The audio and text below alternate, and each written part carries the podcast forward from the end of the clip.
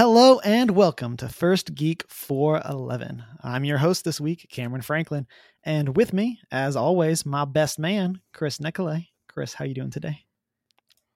Pretty good. I'm good, I think. Kind of. Mostly. Yeah. Okay. Very decisive. Yep. And joining us all the way from the Infinity Universe, we have Jarrett. How are you today? Hey guys, um, kind of a crazy day, but it's ending on a good note, so there's that. Yeah, we're really happy that you'll be here. That Yeah. you have been here. You're here. One of those. I am here, correct? Yes, that one. That's the one we're excited about. Right. It depends. what time zone are you in? Uh, I am in Mountain Time, so I will be here. I think. Oh, so Cameron's the odd one out. Yeah. Central Time. Hashtag best time. So. Cameron was here. Right. yes. And we will be there for all of your time zone And talks. we're here. It's yeah. Yeah. This is very. This is a very meta podcast, by the way. We are. We're super time zone talk. Right. So, best talk. And if people would like to find out more about what time zones we live in, they can find us on our social media, which is One Geek 411 on Facebook, Twitter, and our PlayStation community. You can send us an email at 1stgeek411 at gmail.com. Rate and subscribe on Spotify, Stitcher, Apple Podcasts, and Google Podcasts. Then you can also check out our show notes on our website, onegeek411.com. As we said, uh, just a like a minute ago. Hopefully, you didn't forget. We have Jarrett joining us. Um, and so, one of the questions that we like to ask all of our guests is what are things that you are geeky about? Oh man, this is my time to shine. Um, if you were to ask my wife, it's way too many things. Um, but I like answer. Star Wars. Uh, I think as much as the next person. I grew up watching all the Star Wars movies, and I'm obsessed with the cartoons.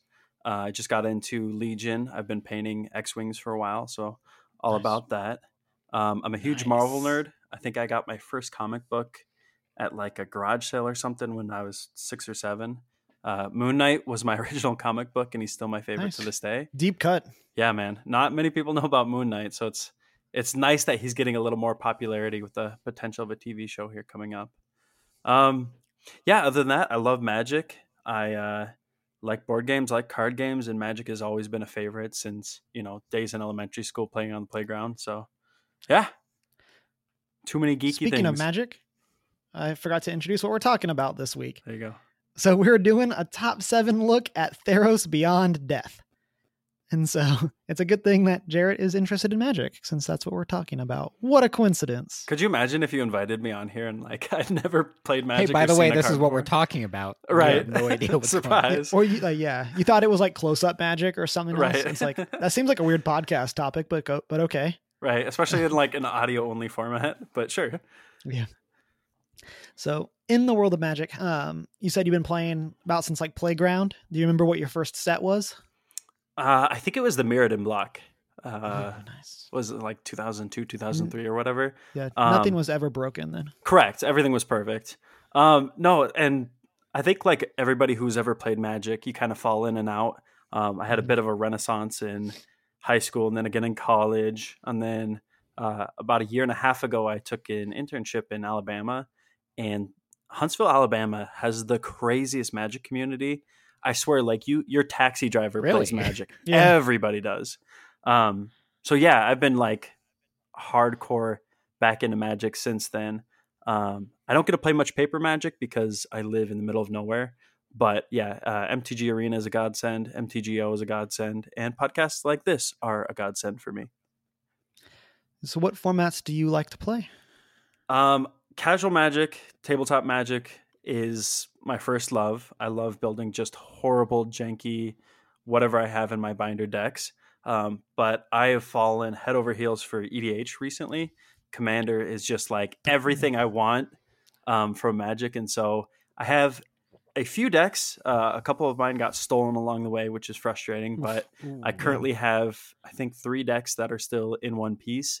Um, and I constantly tear them apart and rebrew and do different things. But yeah, the, the big ones for me are um, Casual Magic. I did Standard for a while and EDH. nice. And then, do you know what colors you would be in the magic color pie? So I'm surprised no one's ever like, I've never had this conversation with somebody before because it seems like such a cool thing to do. So I went online and took a test, and apparently I'm Naya. Um, there's like a whole breakdown as to why that is, and I I don't. I, I don't want to go through that whole thing because it might take forever, but I actually prefer playing Dimir. I think I hated Control when I first started playing. The opposite. Yeah, and like the more I've been playing, the more I love Dimir. So it's really funny that my test gave me the exact opposite. Maybe maybe that's like the power fantasy of magic is you get to do things that you wouldn't normally do as a person. Hmm. But yeah, don't I, love one of my favorite things about magic is taking a color that normally does one thing and doing the opposite with it. There you go, like counter spells in red. Exactly. Just- or like I don't like I have a Dimir deck and it does not counter anything or control anything. oh wow. It is Yeah. is it is attack based. Well, there you go. Yeah. One of my favorite decks is my Dragon Lord Ojutai deck, which is blue white dragon tribal. Love it. Um, you wouldn't think it works, but No. there's one really good blue white dragon, and then the rest are counter spells. Love it. Yep. That's what I like to see. So, um, but with that, let's get into our Theros Beyond Death talk. Um, this is a return to the Greek inspired plane. And um, so we get things like gods and monsters and heroes and all that jazz. Um, we get a return of sagas as well, Yes. Oh, so cool Um, to see. Yeah, for sure. which is super hype. Um, we'll be talking more about sagas later. Um, but as a quick rundown of the mechanics, Chris, why don't you take us through Constellation? or the return of Right. constellation. Um, so Theros has always been a enchantment heavy because you have enchantment creatures, you have and everything. So constellation is pretty much a ability that triggers whenever an enchantment enters the battlefield. That's it. Pretty simple, nice and Mhm. straightforward. Yep. Just ETB triggers. Yeah, one of the big supports is that there's like, especially for this time around, there's kind of just creatures that are enchantments. Yeah. Like I feel like last Theros, they had very strict rules for what it took for a creature to be an enchantment, and now they just kind of like, ah, we'll just make cool cards, and they happen to make them enchantments, kind of like artifact creatures. So Yeah, it's interesting that we didn't see a lot of bestow in this. I thought that was something that would have been brought back. I think there is one, um, if I'm remembering that correctly. But yeah, I didn't see a lot of bestow when I was going through the Mhm. list here. another returning mechanic, we got devotion. Jarrett, if you want to take that for us. Yeah, so devotion cares about the um, cost symbols in the corner or anywhere in the text. Uh, so, for example, if you have something that costs uh, four and a black and then has two black uh, as an activated ability, that would count as three uh, devotion to black three. Um, and very specific cards matter. Uh, or, or take this into account. Um, something like Nykthos Shrine to Nyx gives you mana from the old Theros set based on that. But we actually see it again in this one with the return of one of my favorite cards of all time, which is the Gray Merchant of Asphodel, or Gary, as he's affectionately known, uh, which drains your opponents and gives you life based on your devotion to black. Uh, so it cares all about the colored mana symbols and your permanents. Um, yeah, slight thing. It does. It's only in converted mana or in uh, mana cost. Oh, it's in casting only. yeah, yeah. Only Yeah. the mana cost. yeah. Gotcha. I've I wish probably it was said Gary everywhere. wrong a million times then. Yeah. Yeah. But I wish it was that'll be our secret. That would be amazing. and for the most part like it's important in this set because the gods are only creatures when you have a certain devotion to their color Mhm. identity um, for the most part so in terms of multicolors it's uh, seven um, between their two colors and then it's five for your monocolored gods Mhm. Then our last mechanic is our new one, which is escape. Um, so an escape card will have an additional mana cost, and then it'll tell you to exile a certain number of cards from your graveyard. And when you pay those costs, you can cast a card from your graveyard and put it back either on the stack or back on the battlefield, whichever. Well, I guess even if it's on the battlefield, it'll use the stack. But um, you get to just recast the spell um, from your graveyard. One of the really cool things about Escape is that um, rather than like flashback where it's exiled, um, you can keep if some, you if something goes and escapes and then goes back to the graveyard, you can then escape it again and just keep doing it as long as you have enough cards in your graveyard to exile. how many jailbreaks do you get Yeah. So I'm calling it now. Um, there will either be a card with escape that is radically broken, or they'll just kind of all be there. Um, if you think back to um, Delve Yeah. from Khans Tarkir, most of the Delve cards were just good. And then you had Treasure Cruise, Dig Through Time, become Immense. like the ones that like broke older formats. And I really think Escape is going to operate the same way. Um, we either won't see them, especially in older formats, or there'll be one that like, you know, gets banned. But you know, those things. I think if you have any sort of self mill, this is this is going to get pretty nuts pretty fast. Yeah, completely agree. It'll be interesting to see because there is one that actually mills you too, Right. or mills your opponent. So we'll see. Um, with that, let's jump into our top seven cards. Um, our usual disclaimers: we're not pro Magic players. These are cards that we like or we think will be fun um, or fit into the decks that we have. Um, yeah. So with that, Jarrett, why don't you start us out? Um, yeah. So again, this is in no particular order. But I was excited to see this as a very low to the ground early drop. Uh, it's Karametra's Blessing. Um, it is a single white mana for an instant that says target creature gets plus two, plus two until end of turn. If it's an enchanted creature or enchantment creature, it also gains hexproof and indestructible until end of turn. Um, the reason I'm so psyched about something like this is like we know heroic intervention is used quite a bit. I think it's been uh, kind of a staple in Pioneer right now. We it saw a lot of play in Standard. Um, but the reason I like this in particular is uh, I have a um, Palladia-Mors the Ruiner deck that I've been trying to build forever. It's if you don't know what it is, it's bad Uril. Um, it's it's very conditional hexproof. It has Flample, which is flying and trample, and another I guess keyword. I don't remember what the third one is, but uh, the reason this is important for me is Voltron is very hard to pull off. I feel like, and having something like this, a very Mhm. low cost, uh, instant hexproof. Um, I mean, sure, it's conditional, but I'm going to be slapping enchantments and equipment on my Voltron commander anyway. So seeing Karametra's Blessing is really cool, really low to the ground, uh, and I'll toss that in there with you know my heroic interventions and any other way that I can get that hexproof back after I've already done the combat damage. Mm-hmm. Yeah, that's a sweet one. I I'd missed that card. Yeah, and the fact that like like it's going to be super easy to pull, which means it's not going to go shoot up in price. Um, I think this is a really nice card for for one mana. Especially That indestructible. is, unless someone has Shadow Spear on the field. Yeah, yeah, exactly. Well, Chris, what is a shadow spear? And that is how we segue. No, so that brings us into my next card, which is ultimately it is a rare legendary artifact. Um, uh, cost one day play. Equipped creature gets plus one plus one and has trample and lifelink. Um, it also has the ability to pay one and permanents your opponent's control lose hexproof, hexproof and indestructible until end of turn. And it has the equip cost of two. But yes, so like, you know, we have the lands currently where you that are Mhm.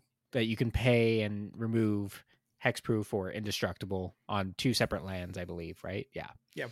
Um, this is just crazy. Like getting around that evasion um, is phenomenal, especially for for EDH, where we there's there's stuff to do it, just not enough yet. Yeah. Um, and the fact that this isn't that expensive, I mean, it's what was it? Is one mana to cast, two mana to equip, and then another two mana to activate the ability. Like well, it's one mana to activate. the one mana. Oh, see, like And- Yeah. perfect, Even better. Yep. And it doesn't even have to be equipped for you to activate the ability. right? Yep. That's just nuts. So it it's it's such a great artifact because it does stuff without having to be equipped. Right. When I first saw it, I definitely thought it was going to have to be equipped to use that ability, and I'm like, oh, I mean, it is what it is. But yeah, that the fact that it can just sit there, that's right. cool. You don't even That's have nice. to play it as an equipment. So it's a plus. It's, it's a really cheap way to get your your big creature trample and life link Yep. um of all things. But And I know one of the other reasons I've heard that there's some hype around this card is that this will be the only equipment in Pioneer that gives lifelink. oh wow, that's crazy to think about. Yeah, like at least like that's what Seth, better known as Saffron Olive, has been there you saying. go. Um, I have not fact checked him, but I feel like he looks regularly enough at the card pool to. Um, but I guess that's just one of the things that they haven't been printing that since Return to Ravnica. So Um, but yes, that's pretty cool oh, in you'd itself. be right. Yeah. Oh, crazy. Okay. But- One of my cards is a card that you would not want to play if your opponent has the Shadow Spear. Um, and that's Erebos Bleak Hearted, which is our second take on um, on the god of death for Theros. So he's three in a black for a legendary enchantment enchantment creature god. He's indestructible. Um, then as long as your devotion to black is less than five, he isn't a creature. And then when another creature you can control dies, you can pay two life. If you do, draw a card. And then one in a black, sack another creature. Um, target creature gets minus two, minus one until end of turn. And so one of the things that I really like about Erebos or this Erebos is that he fits really well in a deck that has the other Erebos in it. So like just keep partnering them up, play them together. Um, the ability to draw cards every time you lose a creature is really solid. And of course you can sack a creature um, to his other ability and then pay two life to draw a card from that. And so I'm really this in, excited like, about it. Aristocrats would be really good too. hmm Yeah. Um, in EDH, um, two life is very trivial. Like Mhm. obviously, if you're playing standard or something, it's gonna you have to be a little bit more conscious of that.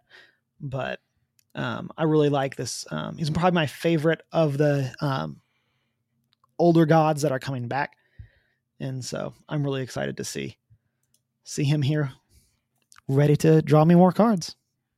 Speaking of seeing old things that are coming back, uh, my next card is Ashiok Nightmare Muse. Um, it's cool to see Ashiok coming back. We got him in, I believe it was War of the Spark, and I've been running that in my mill deck, which uh, is not great and not very powerful, but I think with some of the tech from uh, Theros Beyond Death, we'll be able to see some more action out of that. But Ashiok Nightmare Muse is uh, three, a blue and a black. It is a legendary planeswalker, Ashiok. Its plus one ability is create a 2 3 blue and black nightmare creature token with. Whenever this creature attacks or blocks, each opponent exiles the top two cards of their library. Uh, the minus three ability is return target non land permanent to its owner's hand. Then that player exiles a card from their hand. Uh, and the ultimate, the minus seven, is you may cast up to three face up cards your opponents own from exile without paying their mana cost. Um, and this comes in at five loyalty counters. So it does mill, uh, it bounces, it has some hand hate, um, it has some stuff that you can cast from exile. Um, kind of a nice toolbox card, especially in the the mill deck that I've been running. In Commander, I don't know if you really run that much mill, but if you did want to, um, this would be a good addition to that as well. But I'm really looking at it for standard right now to make a very janky mill deck uh, less janky and more consistent. Mm-hmm. Well, what's so crazy about her? She built in. She has built in. She's built in her own protection. Right. So, you know, you don't have to worry. It's like, do I have a creature out before I play my planeswalkers so people aren't just hitting it? especially like it, it puts a like it's not an insignificant body a 2-3 is pretty nice that's the plus ability Mm-hmm. but like not only do you get a body that protects it but that body mills well i guess it, it mills and exiles at the same time and then Yeah, it's starting at five better. loyalty so like it's it's very sturdy it stands up against uh you know you could take a hit from a uh Fry. um sorry what is that you know the the 4-4 like the mono red card that's meant to destroy blue planeswalkers. Yeah, yeah, yeah. That this is now another one that it doesn't kill. Oh, so it's so nice to see something like this, and and again, like I'm gonna toss this in every Dimir, um, every Dimir standard deck I have, but specifically my mill Yeah. deck Yeah, this card speaks to me on a spiritual level. for real. I I love this card. Like, and it, you know, I just like playing other people's cards too. Mhm. Like, and Dimir does that s- so well. Like, half my mechanic in Yuriko is, well, let me see your hand so I can play a card from it because I all I got these is these tiny unblockables. Yeah.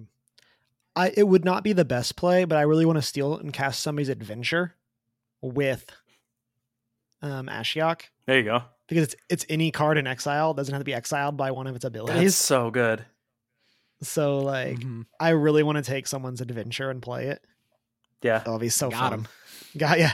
Is that the best call? Probably not, but the most fun call.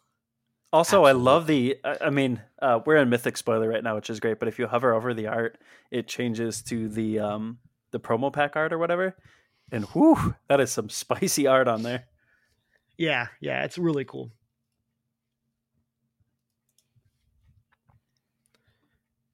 as we all Oh. go to to make sure that with we all can all go. look Yeah, I was it. like, what? Really? Oh, sorry. I had to go look because I hadn't I done gotcha.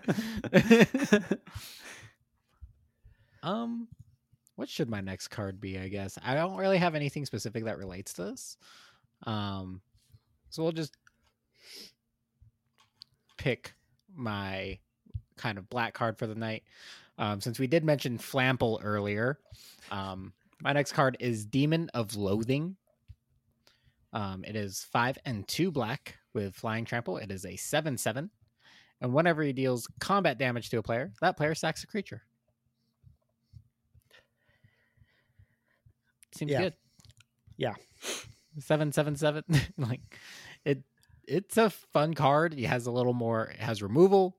Um, it's hard to get around because the block seven power and tra- when it has trample is pretty difficult without multi multi blocking. And regardless, if you're blocking that much, typically you're gonna be losing multiple things um, in general, unless you just have a big old booty creature out. And this is Um, this is going to work great with something like Rankle, where you're already kind of Mhm. doing this stuff anyways. Yeah. Right. It's like just get me in there. hmm oh, sack a creature. Or like put it in like Korvold. Um anything like just the sack outlets Mhm. Yeah, yeah. is great. But what if you wanted to get those cards back from your graveyard that you got sacrificed? In that case, you have Elspeth Conquers Death, which is the first saga that we've talked about. Man, I'm struggling for that segue, but it it's all right. You're getting there. and so it's a five cost segue or segue um, saga. Comes like in response. Yeah, Right. for um, three and two white. Um, so sagas they enter the battlefield with a counter on them, and then every turn after you draw, they get another one, and then once a third one is put on there, um, you sacrifice it. So Well, once you've meet met the top, Oh, yeah. it's not just the Correct. third because Correct. some But- have four, some have I think one has Yep. five. you are correct. I completely forgot that they'd upped it. Um, that's one of the changes they made for this one versus sagas from Dominaria, and I forgot that they did that. So when this enters, um, again for three and two white, you exile target permanent and opponent controls with converted mana cost three or greater, like you know their their god or their any of that stuff. Um, then the second phase, um, or second chapter, is non-creature spells your opponents cast cost two more to cast until your next turn. And then the third one is return target creature or planeswalker card from your graveyard to the battlefield. Put a plus one plus one counter on, or a loyalty counter on it. So I have Atraxa Super Friends. Oh my gosh. And you know what's really fun? Ultimating your planeswalker, the and then the next turn getting it back. That's great. So hype. And of course, on the second, the turn before that, you know, they can't really interact with your board because of the the two tax that they get on top of that. Mm. Oh, that's I'm disgusting. so excited for this card. Um, it also like I mean, just the fact that it for five mana you get to exile any um any permanent with th- seems C three is great three or greater. That's so good. Like yeah, especially since it's greater. It's like your big threat's gone, yo. right, and it's exiled. So like I mean, in like standard that gets away from escape. It gets Right. rid of the gods, the indestructible stuff. But just like in commander, just being able to hit and get rid of any type of permanent is a huge gain. Mhm. Um, that's why cards like the, the original Vraska are so good. Just the ability to destroy any permanent. Like sometimes you just need that. Got him. So yeah, Elspeth conquers death. Ten out of ten. Speaking of things coming back from the dead, uh, my next card is Gravebreaker Lamia. I hope I'm saying that right. It's four and a black for an enchantment creature, Snake Lamia. Uh, it has lifelink, and it says whenever Gravebreaker Lamia enters the battlefield, search your library for a card, put it into your graveyard, then shuffle it. And spells from your graveyard cost one less to cast. Uh, it is four power, four toughness. So this is tutor on a stick, right? But tutors to your graveyard, and then gives you a cost reduction on cards that you cast from your graveyard. Um, there is a lot of decks that care about casting things with flashback. Uh, Escape is now the new mechanic that really cares Mhm. about it. But uh, I really like this for something like uh, Kess Dissident Mage, uh, being able to cast those cards from your graveyard with a little bit uh, cheaper of a mana cost, and making sure that you get the exact card that you need on your turn uh, into the graveyard is great. Um, this is just amazing for for anything that cares about casting from the graveyard, and a tutor on on Mhm. top of it. Yeah. Gross. Um, for the record, Alamia is a child devouring sea monster or night haunting demon. Great, cool, yeah. Which is a fun fact. I didn't know that was a real thing, but that's a part of Greek mythology. Good, do- good job, Wizards of the Coast. They did their homework, and now so did we. Um, so my next card, just to kind of bring it back to our sagas, I was completely like, where's my brain at? Um, is the blue rare saga. Uh, it, let me find it again. um, Bests the Sea God. Mm, It's also the most expensive saga in the game Yeah, man. at seven co- total costs. It's five and two blue. Its first token, though, when it enters, creates an 8 8 blue Kraken creature token with hexproof. Love it. Oh, that yeah. hexproof is You- great. you have my It's a- attention. Yeah, It's an you get an 8 8 for 7 with hexproof. nice. Awesome. Second upkeep, or next upkeep, tap all non land permanents target opponent controls. They don't untap during their controller's next untap step. It should be nice if you had an 8 8 that you could attack them with. Oh wait. so either you play this and they have the board wipe because hexproof, Right. or potentially I guess remove hexproof and burn it, but and then next turn you get in for eight. Okay. Or t- potentially total of sixteen, potentially, in a one on one. Um t- next following upkeep though, you're also gonna gain control of target opponent. Tar- I mean target permanent and opponent controls and untap it. This is great because there's no Yep. like non-land caveat, so you could steal like a Nykthos or a Gaea's Cradle and just go nuts. yeah, Yeah. it's it, it's ultimately like the value of this card is kind of crazy because you are getting seeing a higher power to mana cost ratio Yeah, um for a creature giving it evasion when they can attack. And then also by the way i want to steal something now that i can. Like, Yeah. it's just okay okay. And i i should say sorry i should say this is a mythic um saga. Um and yeah it's just seems fun. If this sticks around for three turns, like if they, if they allow you to have this for three turns and you don't win the game, the game off of this, you're probably doing something wrong. Right. I think if this hits the third chapter, you've played wrong. Correct. Like, I, I really think you should win with that Kraken attack. Right. well, I mean, like a big part of it is you should also like this is a great card to bait out those big destruction cards. Yeah. Before you start playing some of your other big things potentially, and uh, because it, it it's out, you have to deal with it. And it's that they have the choice then to either deal with the the saga itself or the Kraken. Because I mean, like you don't have a ton of mana to be throwing around for both enchantment removal and a board wipe. Um, so that does kind of give you a good like, do you want to target this or do you want to Mhm. deal with a Kraken? Exactly. Another Kraken that's not going to be as difficult to deal with, at least not right away, is Nadir Kraken, which is a one blue blue creature Kraken. It's a two three, so you know that's it's doing its thing.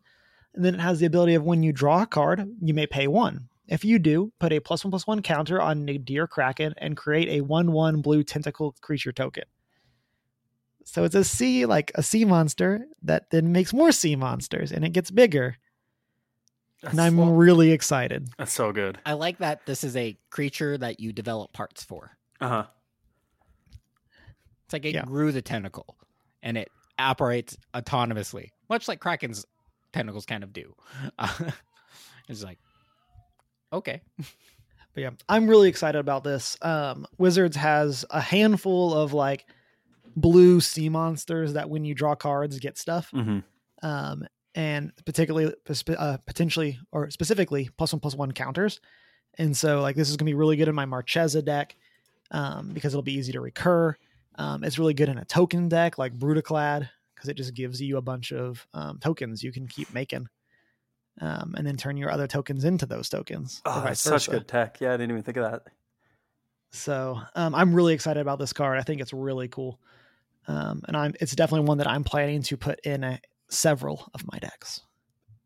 Um, speaking of sea monsters, this is a good segue. Um, my next card is from the uh, the booster packs, the promo booster packs. It's Serpent of the Yawning Depths. It is four and a blue blue for an enchantment creature, Serpent. It says Krakens, Leviathans, Octopi.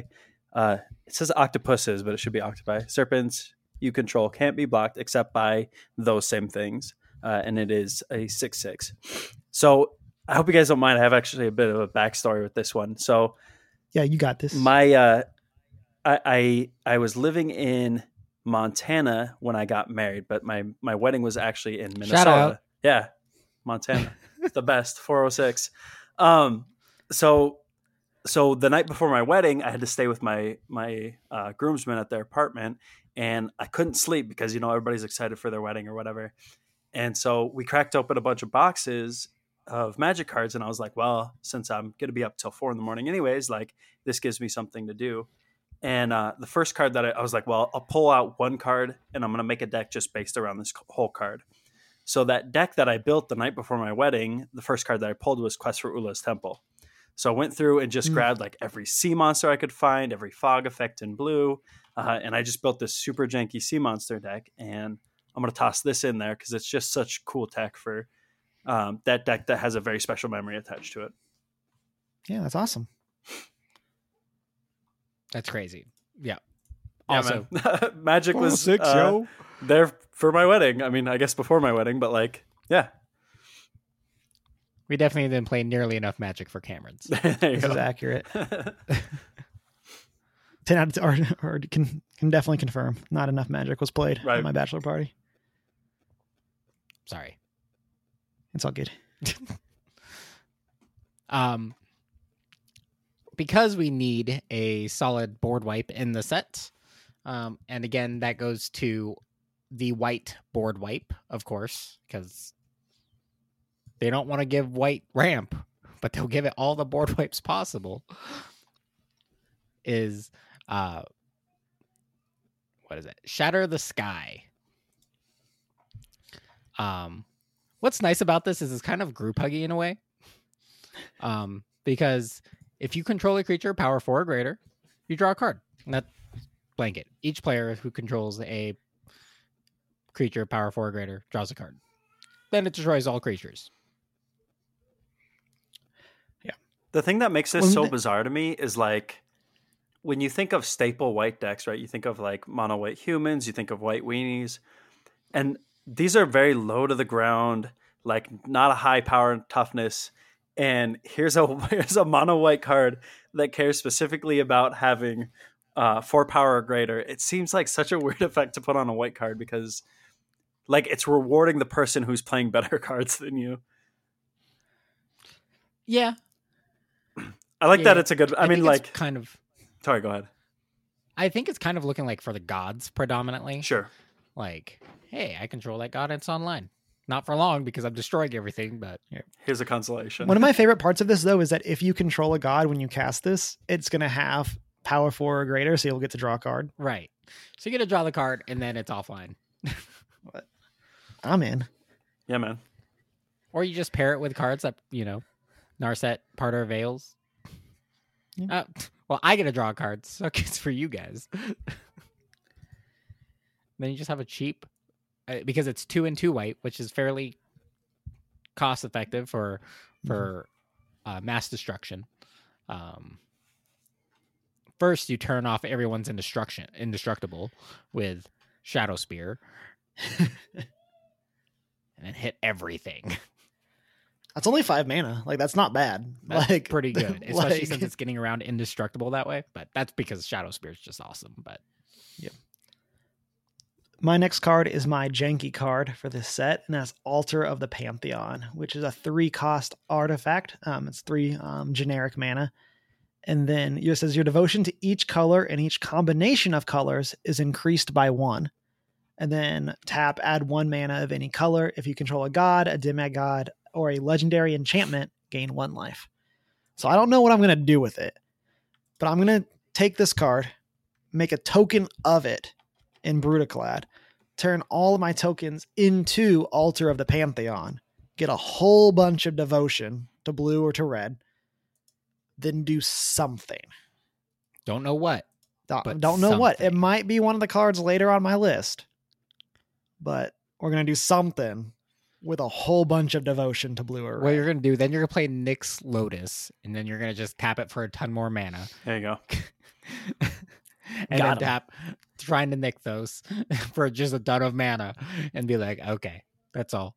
That's all I wanted to do. I don't, don't have anything to spend it on. I just got a bunch of mana. yep, all of it. Nice. Um, my next card, I don't have a good segue, sorry guys, is Devourer of Memory. It is a blue black creature nightmare. It says when one or more cards are put in your graveyard from your library, Devourer of Memory gets plus one plus one until the end of turn and can't be blocked this turn. Um, and then it has an activated ability that says uh, for one, a blue and a black, put the top card of your library into your graveyard. So it's self mill, um, and it grows and becomes unblockable as you self mill. Uh, the reason I like something like this is, is kind of twofold. Like, again, I have a Dimir mill deck that I've been trying to run in standard. And there's a lot of cases where I don't want to be milling the uh, opponent, uh, especially against something like Golgari and now that escape is a mechanic. So being able to turn this on myself would be nice. Start milling my own cards and then pump something like Devourer of Memory and just swing in. Uh, but also, I've been really wanting to try out Brawl because I tried it when uh, it was kind of a big thing during Amonkhet and Dominaria, and I I wasn't super impressed back then, but it was really broken back then. Uh, now that it's kind of come back around, I've been wanting to brew a Lazav deck, and I think this is a very good Mm. fit in that. So, um, yeah, a very fun uh, Dimir uh, nightmare. You weren't kidding when you said you really liked Dimir. Yeah, man, and it's funny because like it's so not my personality at all. But uh, It's like everything. Well, it's also I think there's just a lot of good Dimir cards in the set. Like in general, I think that might be one of my favorite colors in this set. yeah, Is ultimately Dimir. Just the blue and the black cards in the set are just off the charts. And having which- Ashiok as like kind of the face of this set um, between him and Elspeth, right? You either go with the white or you go with the Dimir. And uh, yeah, I'm kind of just in that vein right now. Yeah. What What are the other two colors again? Yeah, for real. Well, one of those colors is red. Um, so for my next card, I did also pick another card from the theme boosters. Um, it is a dragon card, Terror of Mount Velus. is five and two red. Not the greatest value in terms of total power and toughness, it being a five five for seven, but it also has flying and double strike.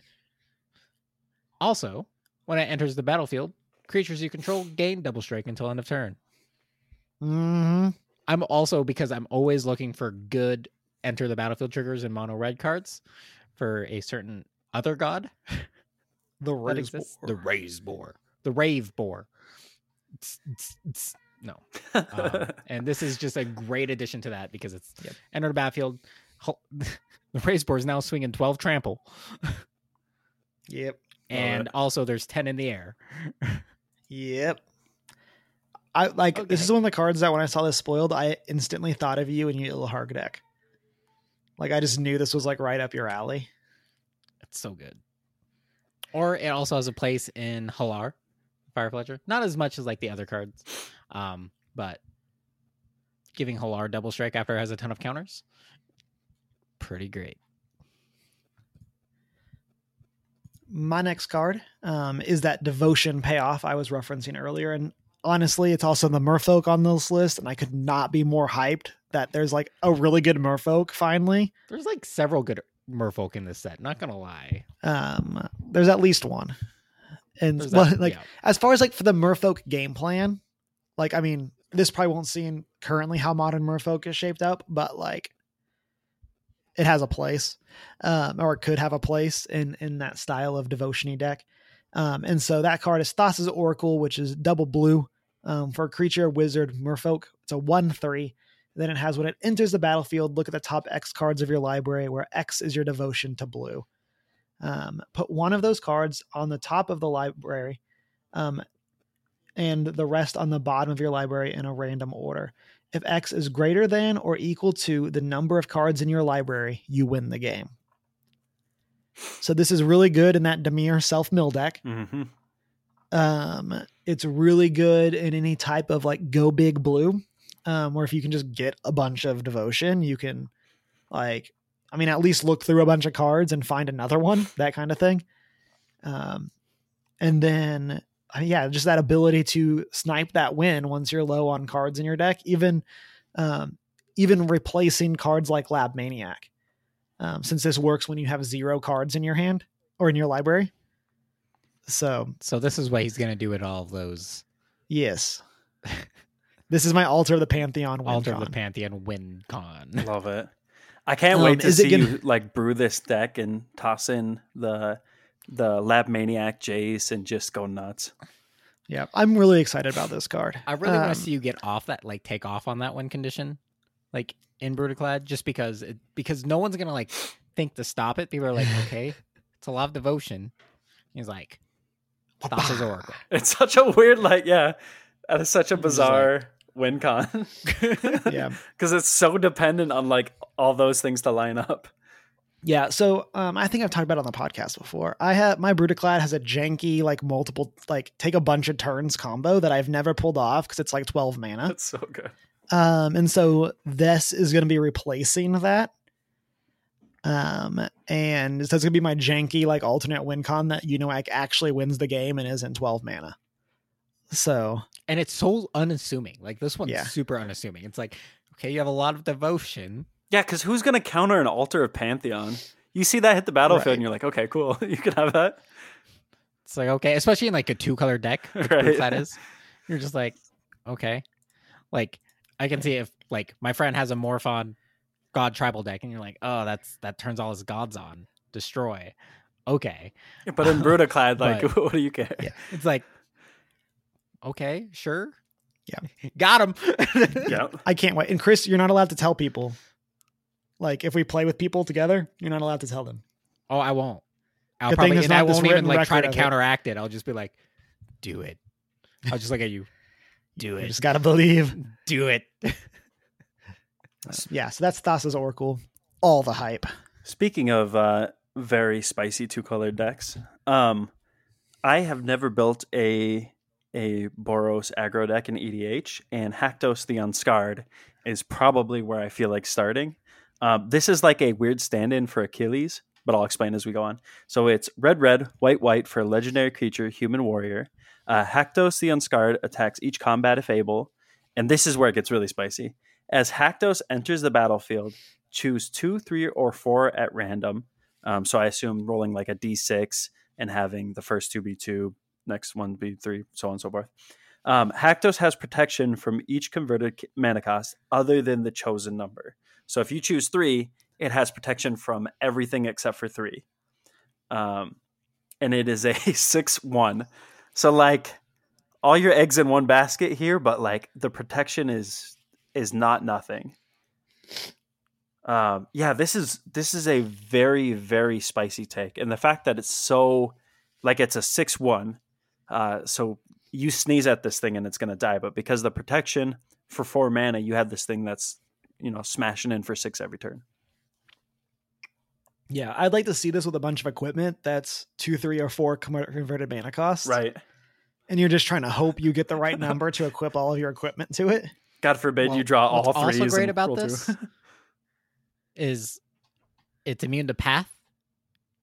It's immune to you know, like depending on the number roll, a good portion of rem- single target removal. yeah, absolutely. Like Yep. outside of very like, it's like you can luck into be like, well, okay, so I can't target with this four cost removal.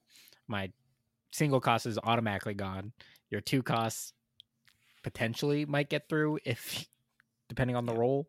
It it yeah, I like it. I don't know I how like the it. math breaks down, but like I assume you'd want to roll probably four, right? Because if you're if you're in commander, um, you you keep your CMC pretty reasonable for removal, right? You don't want something that's four mana to remove one creature. Um, so I feel like a lot of us play two or three CMC single target remover. I I don't know if I have a single four mana single target removal in any of my decks. I think I have one in one of mine. There you go. Um, but that's it. Like like to your point, like that's I, I feel like it's if you are worried about targeted removal, you want to get four. Right. Then I feel like if they have creatures, like you probably want Two. two or four. Yeah. Um, because a lot of like the ramp creatures, like the value ramp creatures, are three CMC, Mhm. and so they're going to be able to jump in front. But if you have two or four, I feel like that's Pretty safe bet. that's where it is. Just start swinging for six. Yeah, it's really good with anthems, like enchantments. How that does pump this up work with like enchantments and So like and with equipment? auras, You yeah, like they, they you can only target it if it doesn't ha- if that was the number you rolled. right, including you. Right. right. So that's what I was thinking. I was like, But- I mean, it. It's I'm- easy enough to deal with, like, but I'm thinking this in like a go deck. Even if this isn't like obviously I'd want this to be my commander, but what is the new is it Marisil, the Chainbreaker or whatever? The new one that came with uh precons? Oh yeah, yeah, yeah. Um That one's sweet. this in a That's- go deck seems really good. Yeah. Um, and I really like it with cards like Hammer of Purphoros from the original Theros Oh set. yeah.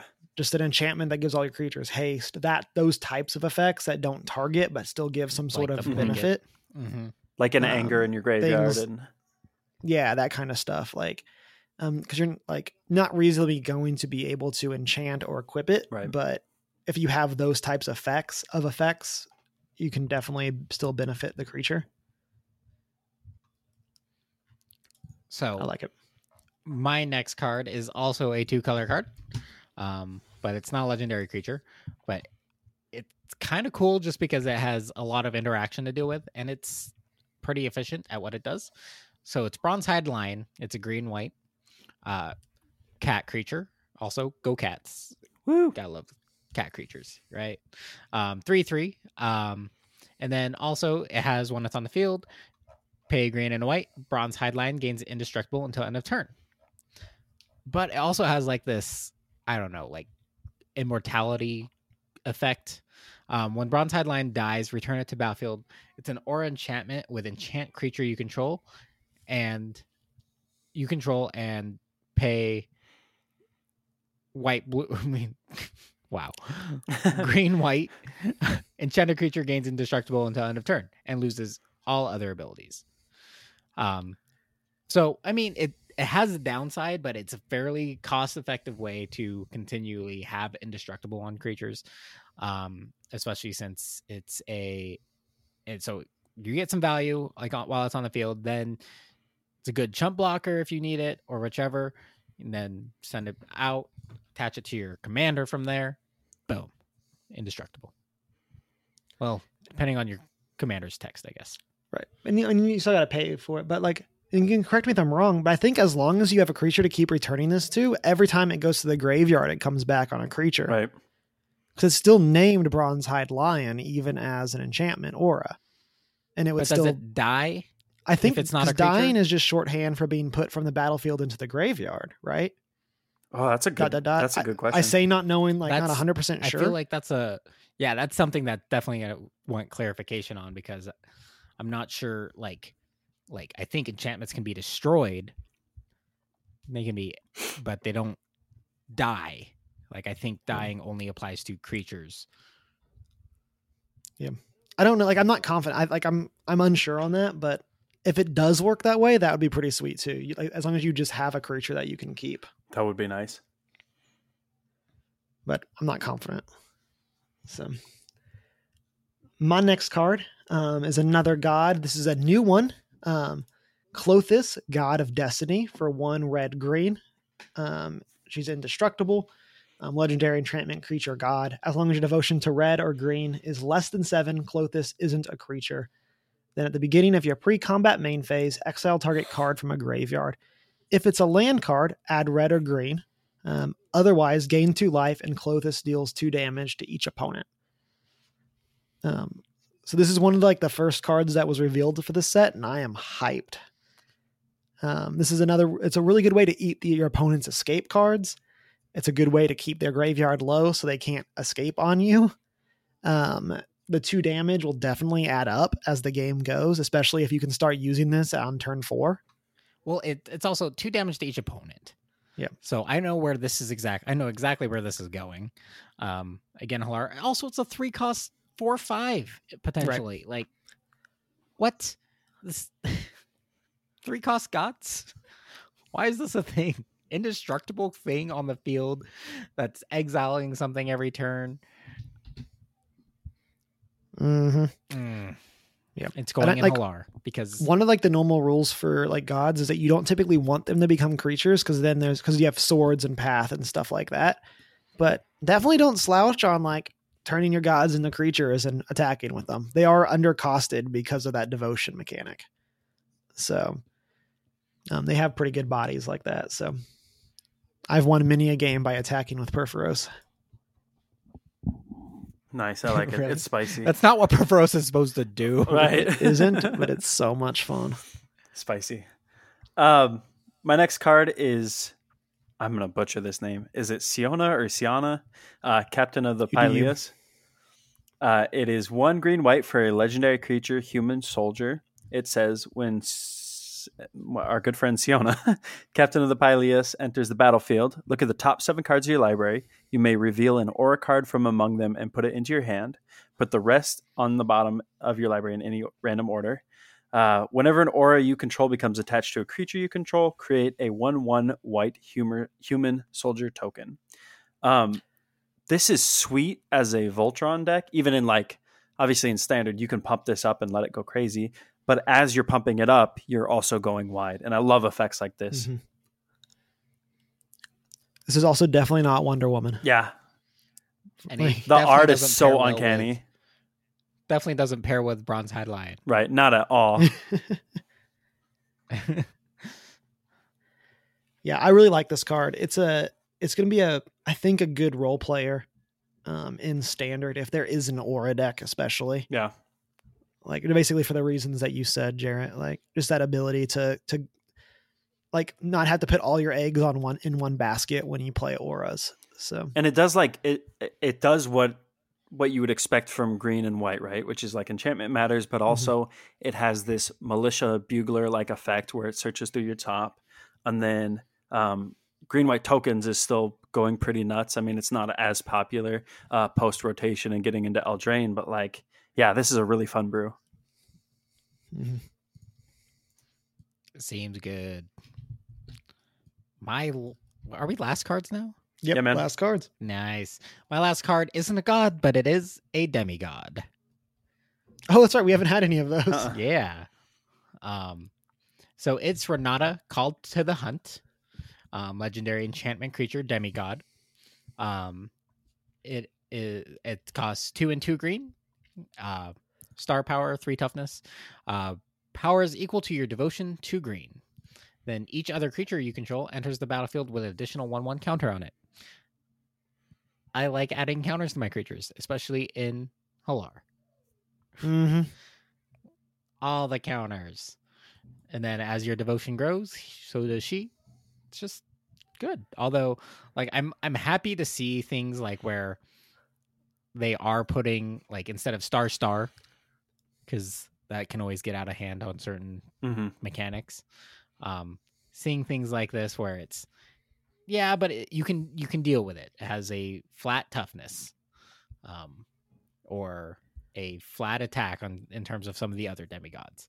Um, I'm happy they did something like that just to kind of keep things balanced, make things so you can deal with them in a, in a, in some sort of manner. hmm beyond like beyond like EDH too, this is this is really nice and standard with you know like we have Grumgully, we have um, what is the Aura Hydra one in this set specifically that continues to double your counters. Um, there's a ton of Oh, Hydras in Hydra. standard. Yeah, I mean like this can go nutty pretty quickly. You have Yorvo, um, you have. Uh, Yep. Proliferate is still in the standard yeah. too. Oh, I always forget about that because that's still from Warren. Yeah, this is this is a this is a so- very powerful card. Yeah, especially if like you get start getting multiples out in terms of like I know I want to throw Grumgully and this in my Hallar deck and Hydra's growth because if you let Hallar live a turn, Mm-hmm. That's gonna then get I out kick of or hand. something. Yeah. Peace, team. So in standard of late, I have been playing the blue green flash deck, um, and it's a lot of fun. One of the cards in there that's really nice is Growth Spiral, Mm-hmm. and so in this set we get a card that's kind of a one mana better version of that, and that's Uro, Titan of Nature's Wrath, and this is my last card. It's one green blue for a legendary creature, Elder Giant. When Uro enters the battlefield, sacrifice it unless it escaped. Um, whenever Uro enters the battlefield or attacks, gain three life and draw a card. Then you may put a land card from your hand onto the battlefield. Then its escape is green, green, blue, blue. Exile five other cards from your graveyard. Um, so I love the ability to drop this on turn three, um, gain three life, draw a card, maybe play another land, um, and then start going big later in the game when you have this persistent threat just sitting in your graveyard um, for once you have extra mana laying around. Um, and you can exile those counter spells you've used, exile the creatures that have died in combat, um, and then get this six six ready to go. Was it? I think that this I think it was you. I was talking to. You have a a Tulane deck that you've been building, correct? yeah. So I have a rune deck that I need to get a true lane to turn into. Oh my god! So this in Tulane yeah, is this gonna is be gonna gross. Yeah. Yeah, so in True Lane, this becomes um, gain three life, draw two cards, put two lands into play Oh my hand. goodness! So hype.